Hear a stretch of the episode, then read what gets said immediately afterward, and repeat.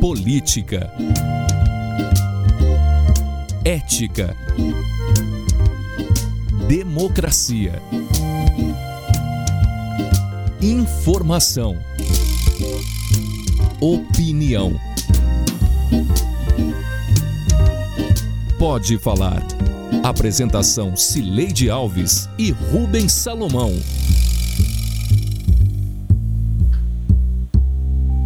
Oi, gente. Rubens Salomão e eu chegamos para o episódio número 129 do Pode Falar, o primeiro podcast de política de Goiás com trilha sonora de Beto Estrada. Eu sigo em casa e Rubens está no estúdio da Sagres 730 em Aparecida de Goiânia. Oi, Rubens, tudo bem? Oi, Sileide, tudo bem? Um abraço para você. Bom estar aqui de volta para mais uma edição do nosso podcast numa semana agitada, né? Muitas coisas acontecendo. Estamos de volta, Sileide. Muitas coisas tristes, né, Rubens? Também, também. A surpreendente guinada na gestão do prefeito Rogério Cruz, com uma reforma administrativa inspirada por lideranças nacionais do Republicanos e, claro, da Igreja Universal, e a marca simbólica de 10 mil mortos em Goiás pela Covid-19 são os temas desta edição do Pode Falar.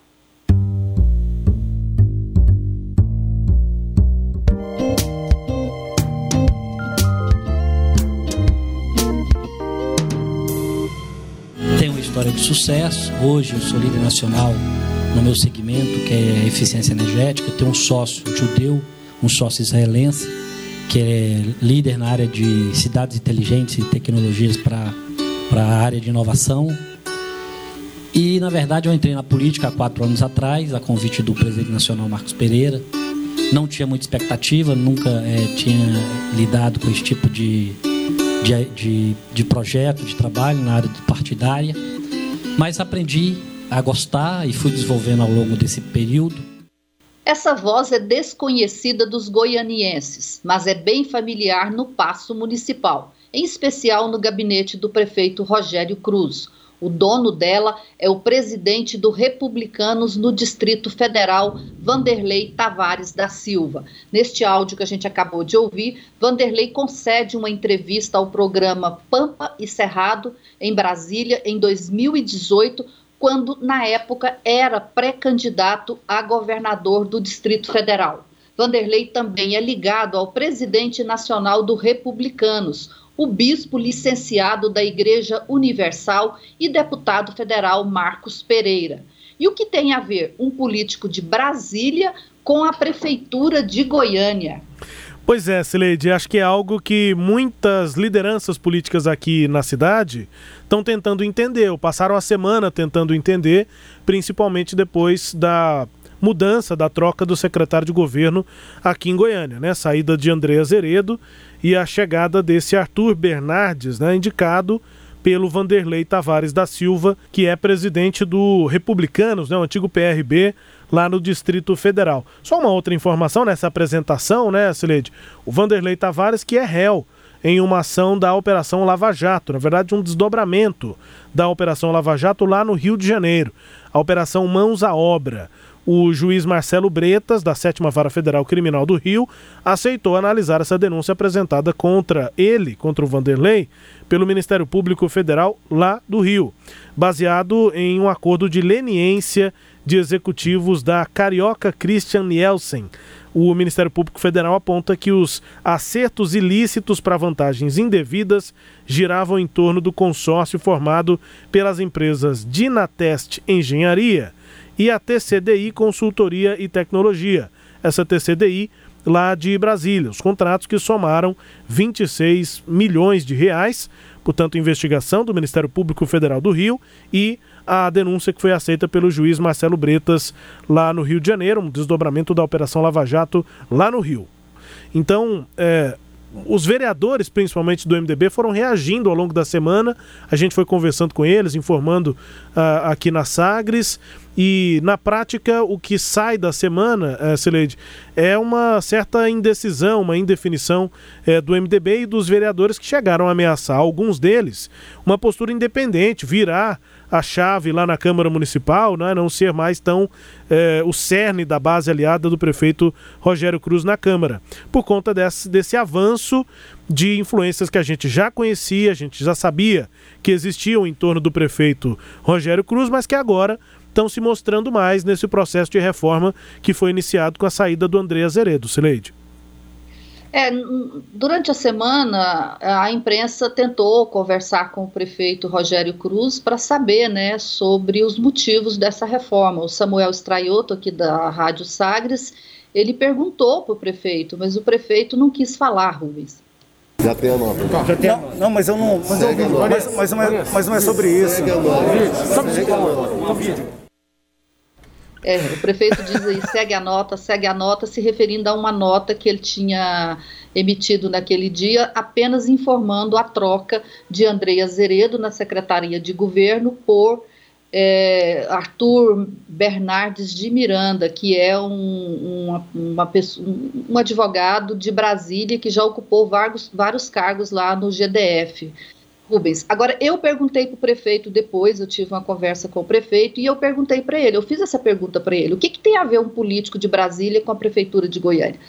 A justificativa dele é a seguinte: o Partido Nacional Republicanos indicou o Vanderlei é, Tavares para, digamos assim, acompanhar e orientar a gestão de quatro prefeituras que são do partido: Goiânia, Vitória, Sorocaba e Campinas, em São Paulo. Então, que essa seria a missão de, do, do Vanderlei. Agora, o que a gente sabe também, Rubens, é que o Vanderlei, assim como o Arthur, assim como o Marcos Pereira, o deputado Marcos Pereira, dizer, são todos é, membros da Igreja Universal, como é também o prefeito Rogério Cruz. E aí eu vou lembrar de uma entrevista que o Rogério concedeu a Sagres logo depois do primeiro turno das eleições, em que nós pedimos a ele para que ele se apresentasse para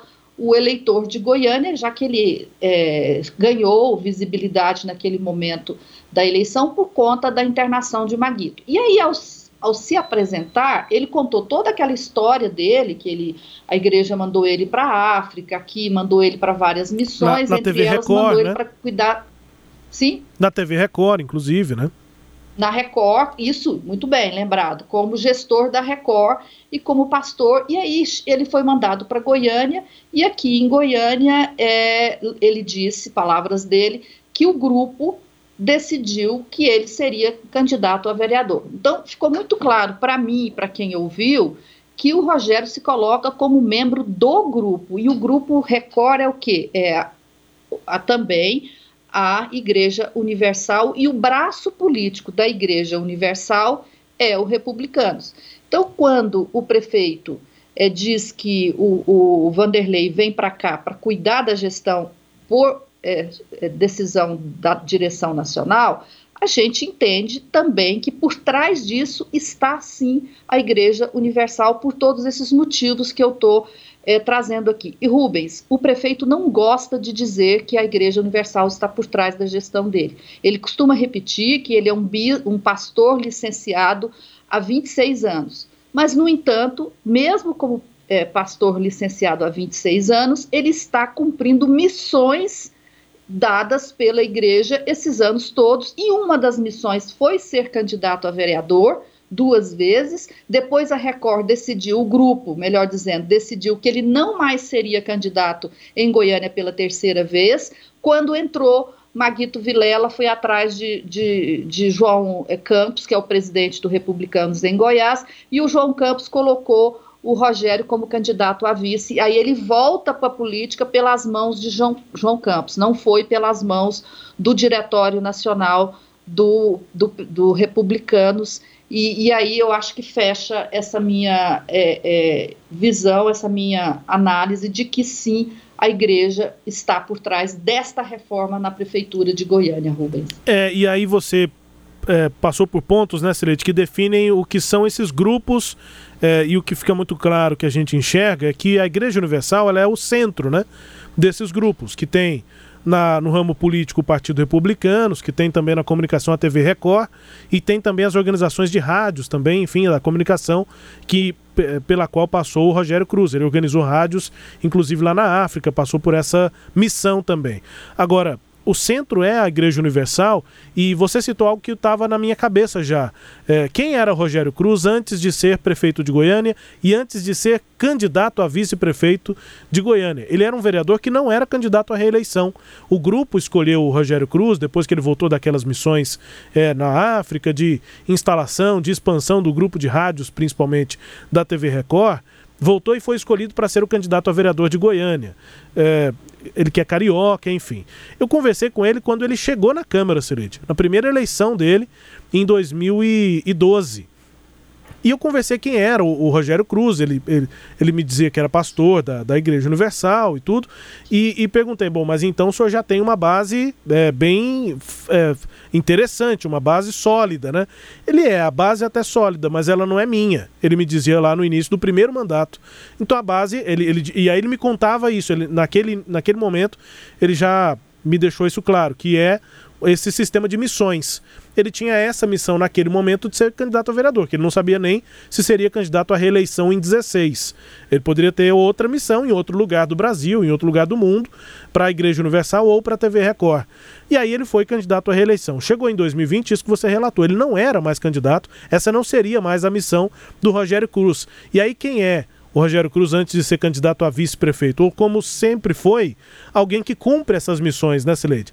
A gente tem na Prefeitura de Goiânia hoje alguém dentro desse grupo político, religioso e de comunicação que não designava missões aos outros, não era uma, uma posição de comando nesse grupo. Ele sempre esteve é, como subordinado, como alguém que cumpria missões e ele está agora mais uma vez cumprindo missões. Dessa vez, como você disse, por uma é, sorte até, há quem trate assim, tanto dentro é, do partido. Por uma fatalidade, na Record, é, assim. Não, por uma fatalidade quando Maguito morreu. Mas antes da morte de Maguito, foi uma sorte dele ter tido a indicação do João Campos, porque no que dependesse do grupo, ou da direção do grupo, é, da igreja e do partido principalmente, não seria ele, talvez, o indicado. Mas aí veio pela presidência do partido, que é de João Campos, que é deputado federal, enfim, que aí já tem a história dele, por isso veio o nome do, do Rogério Cruz. Então, o que eu estou tentando só resumir, Celede, é que o prefeito de Goiânia não é um, um, um líder desse grupo político e ele está agora mais uma vez cumprindo missões que vêm de cima para baixo. Daí a importância de que lideranças aqui em Goiânia e nós mesmos aqui que tentamos analisar e acompanhar as informações para a gente começar a nos familiarizar com essas pessoas que são quem efetivamente vão liderar, vão definir os processos aqui em Goiânia, Sileide. Por isso que eu abri o nosso programa hoje falando de uma guinada na Prefeitura de Goiânia. Porque a guinada é exatamente essa. É o MDB ganhou a eleição, Maguito Vilela é, ganhou a eleição com, com um grupo político e com uma proposta de governo, e agora, né, passados dois meses da morte de Maguito Vilela, o grupo político da Record Universal Republicanos tenta assumir o comando da prefeitura de Goiânia. Essa que é a guinada, é outro grupo político. E o MDB está numa saia justa, porque ele nem podia fugir, porque afinal de contas é, o, o Rogério, em tese, tem direito a ter alguns nomes mais próximos dele, isso é super natural, mas também o partido ficou muito desconfiado, porque meio que trincou a confiança entre o MDB e Rogério Cruz. Muita gente do MDB, e eu ouvi relatos, e você também deve ter ouvido, Rubens, se assustou de ver como que o Vanderlei Tavares se comportava nas reuniões em que se foi discutido, em que foi discutido o, a, a substituição de pessoas. É, em, em certas ocasiões, ele chegou a ser mais assertivo e a falar mais do que o próprio Rogério teve, é, eu vi relatos de que ele decidia as coisas antes do Rogério falar. Então, assim, é, isso é que chocou o PMDB. Chocou também o MDB o momento em que foi feita essa reforma. Foi muito às pressas. né? O, o, nós estamos no meio de uma pandemia, a cidade fazendo é, é, isolamento social, o número de mortes aumentando assustadoramente, as variantes novas avançando né, na cidade e o, o, o Republicanos veio para fazer uma reforma e trocar cargos muito relevantes na prefeitura.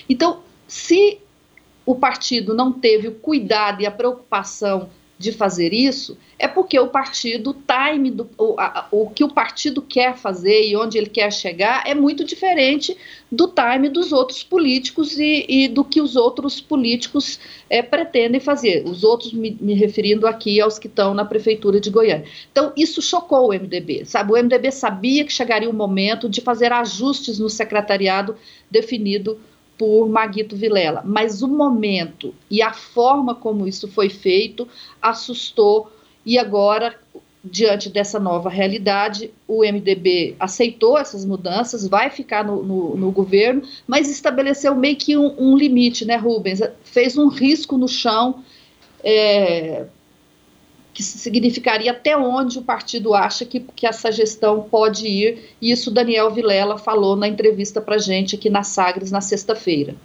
E o que a gente espera é isso, que a gente possa continuar é, é, tendo como foco é, a execução desse plano de governo, dessas ações que foram propostas, independente se um ou outro espaço é ocupado por pessoas que não é do nosso partido. Agora, é, nunca é demais reforçar que o MDB ele tem quadros muito competentes, muito experientes, que, que conhecem essa gestão como, como poucos, né, conhece a realidade da prefeitura, da cidade, e isso facilita muito a vida do prefeito Rogério. E aí, Sileide, nessa de passar a linha no chão, de estabelecer um limite até quando o MDB apoia, fica junto da gestão do, do Rogério Cruz, me chamou a atenção também a manifestação do Daniel e de outros MDBistas do quanto as pautas positivas que a atual gestão tem, que a gestão do Rogério Cruz tem, são todas vindas ainda dessa linha de governo, dessa linha que está sendo tra traçada no chão, é, que é o plano de governo lá da campanha do MDB, da campanha de Maguito Vilela, que afinal foi quem ganhou a eleição. É, foi o MDB quem ganhou a eleição. E que as pautas positivas, o programa Renda Família, as obras que são continuadas, estão todas vindas é, desse plano de governo e da gestão passada, não ainda da atual gestão do Rogério Cruz, Cireide. É, é, agora sim, tem uma questão, Rubens, que eu acho importante, é, para além do plano de governo, né, que é a, a, essa linha marcada aí pelo MDB, que é uma coisa até meio subjetiva demais para se ver com clareza, mas eu acho que que vai dar o, o ponto mesmo para o MDB vai, vão ser as ações, aquelas mais é, de bastidor. O Arthur Bernardes é, faz parte de um grupo político, todos eles, além de serem do Republicanos ligado à Igreja Universal, tem também em Brasília um grupo político que é liderado pelo ex-governador Rogério Rosso.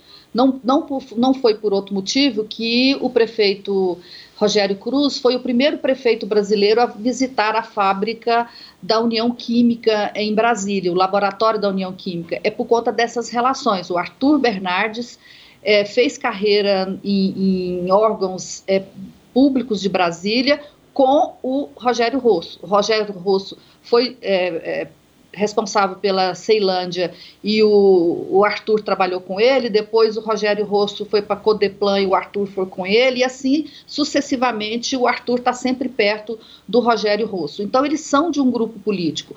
O de um grupo político e de um grupo que tem interesses também nessa área empresarial, como a gente está vendo aí no caso da União Química. O Vanderlei Tavares, que a gente ouviu aqui no começo desse, desse, nosso programa, ele mesmo falou que ele tem negócios na área de, de inovação e tecnologia. E falou sobre ciência e é, cidades inteligentes, que é uma área que ele tem interesse.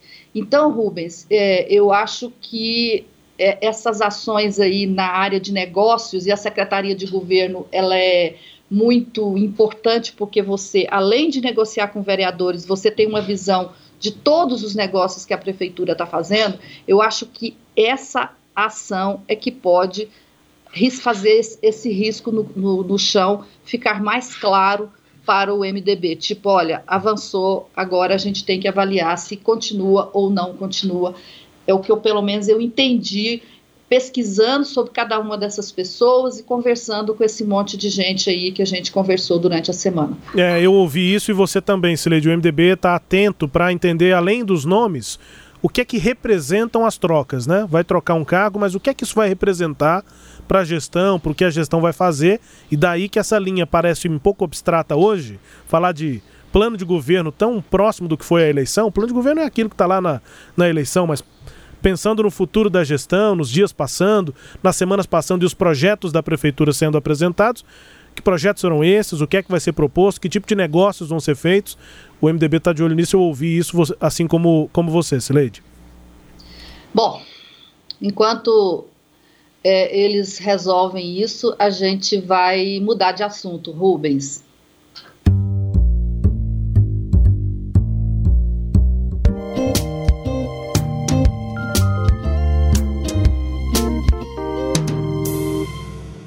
Hoje é um dia triste.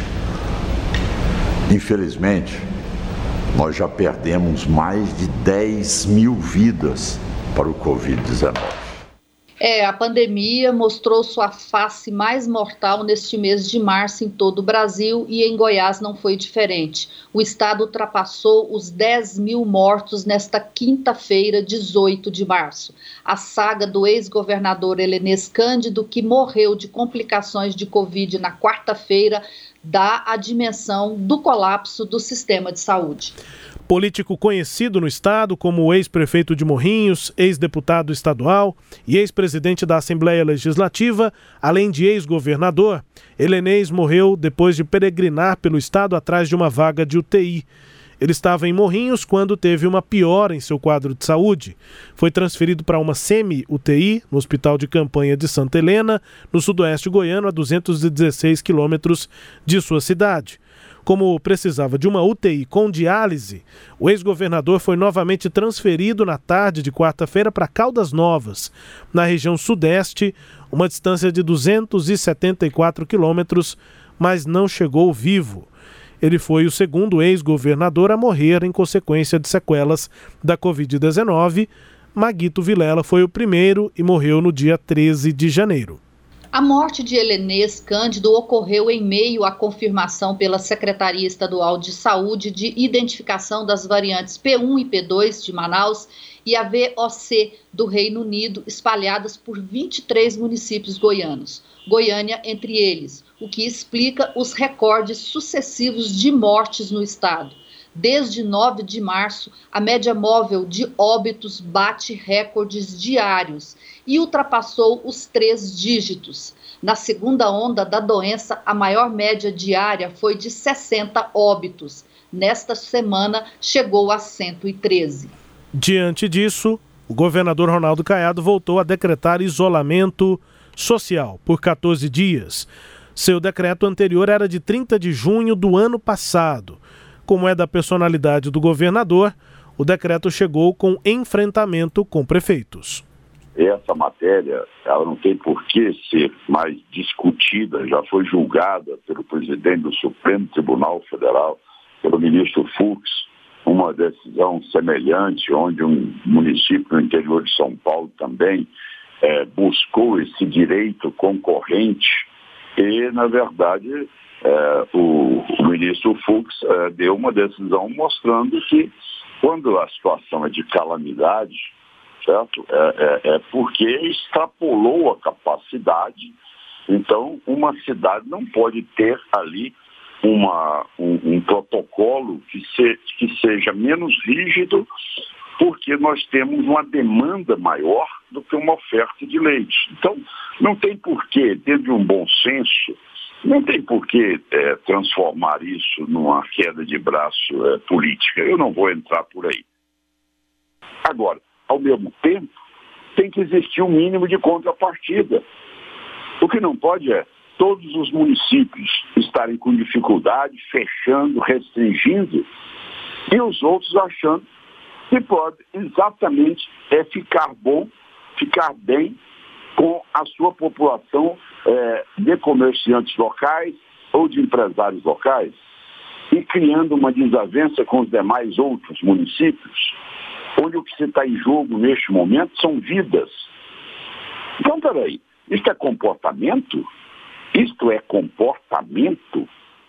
Pois é, isso o governador da entrevista a Sagres, e ele estava se referindo aí nesses dois momentos, em especial ao prefeito de Aparecida de Goiânia, o Gustavo Mendanha, que adotou um decreto diferente do decreto do governo do estado. E o que chama a atenção, Rubens, é que o governador é, não fez esse enfrentamento com outros prefeitos que também adotaram é, decretos diferentes. Ele focou na é, Prefeitura de Aparecida de Goiânia, que não por coincidência é ocupada pelo hoje um dos principais adversários políticos, né? Do, do governo, pelo menos é isso que a gente percebe, é o sentimento que a gente percebe no Palácio das Esmeraldas. Pois é, Celede, e acho que não dá para descolar essa situação aqui em Goiás é, do governador com prefeitos, em destaque o prefeito de Aparecida, mas no geral outros prefeitos também decidiram descumprir o que está no decreto estadual, acham que tem autonomia constitucional para isso, enfim, esses também são os argumentos do prefeito de Aparecida, Gustavo Mendanha. Mas não dá para descolar essa situação da ausência de uma liderança nacional no país nesse momento de pandemia, né, Celede? É, e aí é, tá todo mundo criticando o presidente Bolsonaro, porque era para ele fazer essa, essa liderança, e o que o presidente fez ontem, quinta-feira, foi entrar no STF com uma ação para tentar derrubar é, as decisões de prefeitos e de governadores, mas é, o governador Ronaldo Caiado não se insurgiu contra Jair Bolsonaro em momento nenhum. Dizer, ele briga com um, um prefeito que é pequeno, prefeito de, de Aparecida de Goiânia, mas é, mantém-se em silêncio em relação a um grandão que é o, o, o, presidente da República. E isso tem sido cobrado do governador lá na Assembleia Legislativa. Esse governo é uma desgraça. As pessoas estão morrendo, não se faz nada, senhor presidente. Ontem, quando foi apresentado o novo ministro, o anterior aí, o, o, o general Passa Medo, ele disse, senhor presidente, que, que o novo ministro é do mesmo time dele, ou seja, não vão fazer nada. Eu não tenho outro termo, senhor presidente, porque, infelizmente, esse cidadão que hoje governa o Brasil, senhor presidente, nós estamos literalmente perdidos. E perdido está quem estiver atrelado com ele, porque esse governo ele não vai ter futuro, entendeu? As pessoas vão dar resposta. Ele está desidratando nós temos a obrigação de começar a cobrar uma postura mais séria, porque, como bem disse a deputada Adriana Costa, se nós não começarmos a comprar agora, vai chegar daqui seis meses, quantas vidas nós vamos perder, quantos helenês, quantos éticos, quantas pessoas humildes estão morrendo aí, acéfalas a obrigação é de ação e ela faz parte do meu papel, da Adriana, do Humberto Aidar, de pressionar esse presidente omisso. Agora, temos que pressionar também o governador, que está aceitando a canga e deixando as coisas ficarem como estão. Usando a tribuna remota, né, virtual da Assembleia Legislativa, que retomou sessões nesta semana, mas só de forma remota, e aí os deputados, Humberto Aidar foi quem falou primeiro, e dizendo que quem estiver atrelado ao governo Bolsonaro também vai desidratar, também vai sofrer consequências. E o Chiquinho Oliveira, né, Francisco Oliveira do PSDB, que não é da base, mas também não é totalmente da oposição, né, Celede? Também tem uma linha aí em alguns é, momentos mais próximo do, do, governo de Ronaldo Caiado e também ele, assim como Humberto Aidar, dizendo é, sobre essa necessidade de um certo rompimento do governador com o presidente, Sileide. É, Rubens, o fato é que a gente está num momento muito, muito triste da, da, da, vida política nesse país, né? As pessoas morrendo, nós estamos nesse momento de profunda gravidade dessa pandemia, não tem vacina. Hoje eu estava vendo um áudio aí do, da, do presidente do Butantan, e ele mostrando todos os ofícios que eles enviaram ao presidente da República oferecendo vacina. O, o primeiro dele foi de julho do ano passado e ainda assim, quer dizer, o presidente não, não comprou vacina porque não quis, né? E ainda assim, nós vemos o presidente insistindo na tese de que o Brasil tem que voltar todo mundo para a rua e enfrentar a pandemia de igual para igual. Ele falou isso no, num dos últimas falas dele para os apoiadores naquele chiqueirinho na porta do Palácio do Alvorada, ele usou essa expressão, de igual para igual, levantar e enfrentar o vírus. Tá, o povo está fazendo isso e está morrendo, né? Nós estamos chegando aí nesse fim de semana em 300 mil mortes. Apesar de tudo isso acontecendo, nós temos que gastar energia para discutir política, enquanto a energia nossa tinha que ser discutida para salvar vidas. Eu acho que tão grave quanto a quantidade de mortos é a falta de perspectiva de resolver o problema fora desse enfrentamento político, Rubens. E só um registro, né? O governador na entrevista aqui criticou bastante os bolsonaristas, mas não criticou o líder dele, o, o presidente Bolsonaro. Sileide. Pois é.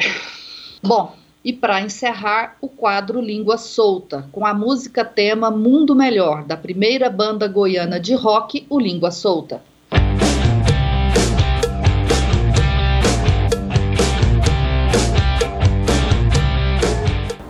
Bolsonaro, tá aqui, Bolsonaro. Ignóbil, basculho, baixo, repugnante, canalha, deplorável, mesquinho, estúpido, obeós, parvo, pacóvio, inapto, desqualificado, pequi roído, genocida, charlatão, perverso, monstro, ditador, ditador. Presidente Jair Bolsonaro, na live de quinta-feira tradicional, citando adjetivos que foram escritos por quem, Sileide? Pela jornalista Marilis é, Pereira Jorge. Ela tem uma coluna na Folha de São Paulo e ela aproveitou a, o, o, assunto da semana, que foi a ação, a investigação do youtuber Felipe Neto, com base na Lei de Segurança Nacional, pelo filho, a pedido do filho do presidente Jair Bolsonaro, Carlos Bolsonaro, porque Felipe Neto chamou ele de genocida. Aí a jornalista é, Marilis é, Jorge, ela buscou no dicionário todos os adjetivos que ela achou que representava o presidente Bolsonaro e escreveu essa crônica só com esses artigos, o que deixou o Bolsonaro indignado nessa live de quinta-feira, Rubens. É, bom, aí a gente pode concordar ou discordar de adjetivos, mas a democracia prevê que se conviva com eles, seja para elogiar, seja para criticar, Sileide. É, se ele não é ditador, ele vai ter que aceitar todas as críticas, sejam elas de quem vierem. Quer dizer, ah. não pode é fazer promover calúnia, colocar a vida dele em risco, né, ameaçar a integridade física dele, aí não. Mas opinião no Brasil é livre, pelo menos é assim que está na Constituição. Vamos embora? Bora, Silente. Este episódio teve áudios do programa Pampa e Cerrado, da Rádio Sagres, da Assessoria de Comunicação do Governo de Goiás, da TV Assembleia e da live do presidente Jair Bolsonaro. Confira o Pode Falar todo sábado às nove e meia da manhã na Rádio Sagres 730, no Sagres Online, no aplicativo da Sagres, no SoundCloud, no Spotify, no Google App, no Deezer e no Castbox. Tchau, Rubens. Tchau, Sileide. Um beijo, abraço de longe. Vamos seguir aqui vivendo com essa distância, sobrevivendo e analisando aqui no podcast. Até a próxima. Tchau, tchau.